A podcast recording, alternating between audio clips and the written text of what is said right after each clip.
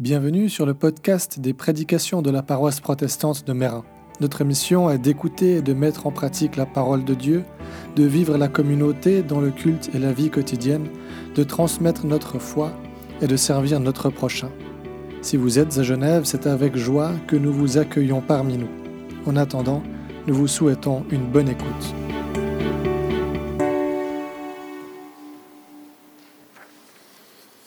Lecture de l'Évangile selon Saint Matthieu, chapitre 2. Jésus étant né à Bethléem de Judée, au temps du roi Hérode, voici que des mages venus d'Orient arrivèrent à Jérusalem et demandèrent Où est le roi des Juifs qui vient de naître?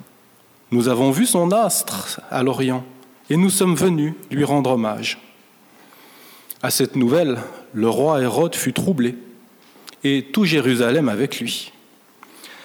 Il assembla tous les grands prêtres et les scribes du peuple, et s'enquit auprès d'eux du lieu où le Messie devait naître. À Bethléem de Judée, lui dirent-ils, car c'est ce qui est écrit par le prophète. Et toi, Bethléem, terre de Juda, tu n'es certes pas le plus petit des chefs-lieux de Juda, car c'est de toi que sortira un chef qui fera paître Israël, mon peuple.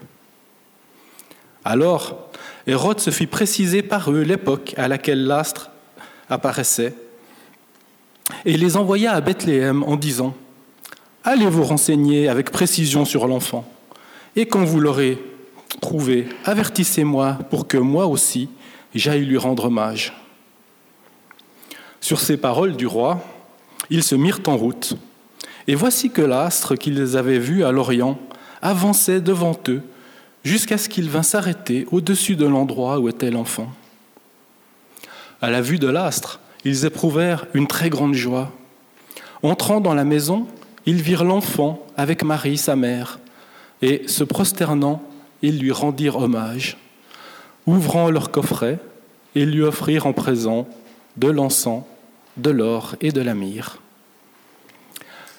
Puis, divinement avertis en songe de ne pas retourner auprès d'Hérode, ils s'en retournèrent dans leur pays par un autre chemin. Parole du Seigneur.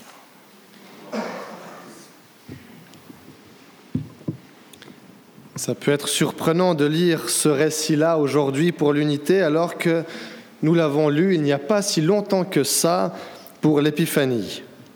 Et pourtant, lorsque nous considérons que ce sont les églises du Moyen-Orient qui ont choisi ce texte, ça fait un peu plus sens. En effet, pour beaucoup de chrétiens orientaux, cette fête de l'Épiphanie est une fête particulièrement importante. Et après tout, c'est aussi dans cette région-là que s'est incarné dans l'histoire le Christ, le Sauveur. Alors ce matin, j'aimerais vous inviter à méditer trois aspects de ce récit des mages. D'abord d'où ils viennent, puis où ils vont, et enfin la manière dont ils repartent. D'où ils viennent d'abord. On ne sait pas exactement d'où ils viennent. On nous dit de l'Orient. C'est vaste. On ne nous dit pas combien ils étaient non plus, ni quand exactement ils se mettent en route et quand ils arrivent. Il y a pas mal de flou quand même là autour. On sait cependant qu'ils ont vu une étoile qui a été pour eux un signe, celui de la venue du roi des Juifs. Et c'est à la suite de ce signe qu'ils se sont mis en route. Ces mages symbolisent, sont à leur tour signes. Ils sont signes de la diversité de l'humanité et de la diversité de nos traditions, qui toutes sont appelées par le Christ et qui, malgré leurs différences, leurs divergences même, se mettent en route ensemble. Ensemble, nous manifestons le désir d'unité de Dieu pour le monde. Mais unité ne veut pas dire uniformité pour autant. Et la tradition a toujours représenté chacun des mages d'une manière bien particulière et très différente les uns des autres avec leurs propres attributs et leurs propres caractéristiques. Marcher ensemble en unité ne veut pas dire abandonner ces caractéristiques qui sont les nôtres, abandonner ce qui fait nos traditions respectives, mais plutôt les mettre en lumière et en valeur. Mais cette marche commune ne saurait être de l'ordre de l'unité si elle n'avait pas un but commun, le Christ. Et c'est là où les mages vont. Ce qui fait l'unité des mages, malgré leur diversité, c'est leur but. Aller adorer le Christ. Pour nous aussi, ce qui fait notre unité, ce qui la rend possible, envisageable, désirable, c'est le Christ et notre désir partagé de l'adorer, de nous mettre à genoux devant lui et de lui offrir notre adoration.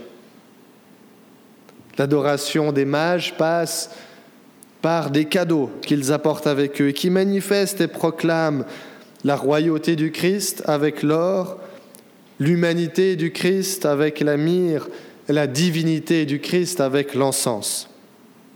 Alors peut-être que je grossis un peu le trait, peut-être que je risque de tomber un peu dans la caricature, mais je me dis qu'à quelque part, nos traditions catholiques, évangéliques, réformées, est-ce qu'elles ne font pas un peu la même chose? Le catholicisme n'est-il pas, n'est-elle pas la tradition qui insiste le plus sur la divinité du Christ, en étant aussi une des rares traditions à utiliser l'encens dans les célébrations? Les évangéliques sont probablement ceux qui insistent le plus sur la royauté du Christ, avec un nombre important de leurs chants qui utilisent ce thème d'une manière ou d'une autre. Et la tradition réformée, quant à elle, a été celle qui a insisté le plus, parfois à l'excès, je vous l'accorde, sur l'humanité du Christ. Ainsi, lorsque nos traditions unissent leurs voix pour ensemble adorer le Christ, c'est une image un peu plus complète de ce Jésus qui est offerte à la contemplation de chacune, de chacun et du monde entier. Enfin, cette rencontre ne laisse pas indifférent. L'évangéliste nous dit que les mages repartent par un autre chemin après avoir été divinement averti en songe. C'est là ce qui est signifié lors de notre baptême. Encore une chose que nous partageons et que nous avons en commun. C'est aussi là l'appel adressé à l'Église tout entière. D'abord, de ne pas rester planté là.